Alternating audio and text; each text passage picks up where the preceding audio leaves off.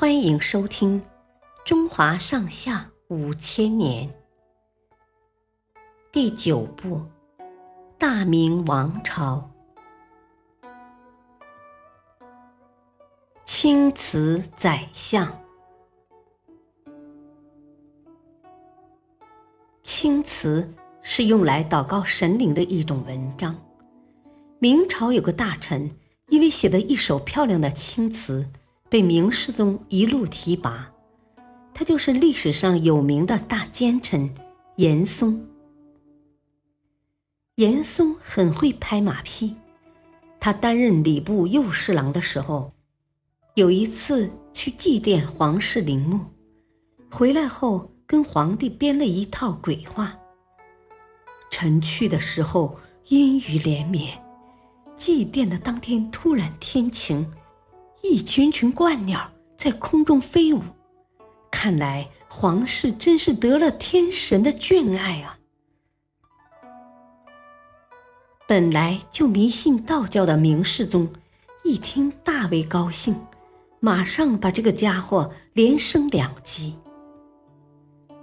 还有一次，明世宗在给祖辈加封谥号的时候，严嵩又胡说了一通。臣看见五彩祥云，这明明是天神在显灵啊！接着又写了两篇歌功颂德的文章。明世宗本来就听得心里喜欢，再一看那两篇文章，更是高兴了，下令自己以后祷告用的青词，只用严嵩写的。凭着溜须拍马。和善写青词的本事，严嵩一步步登上了高位，最后当上了宰相。他的儿子严世蕃是个无恶不作的独眼龙，帮着父亲贪赃枉法、陷害忠良，干尽了坏事。不管文武百官在背后怎么议论，严嵩统统一手压下。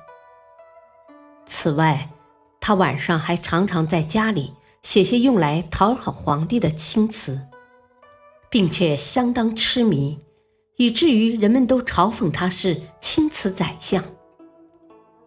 这个家伙当了二十多年的宰相，和儿子贪尽钱财，干下许多伤天害理的坏事。所谓多行不义必自毙，严嵩最后被削去官职。家产被抄，并在人们的唾骂声中死去。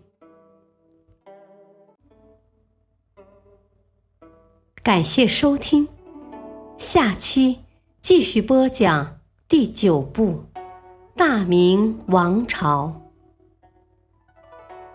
敬请收听，再会。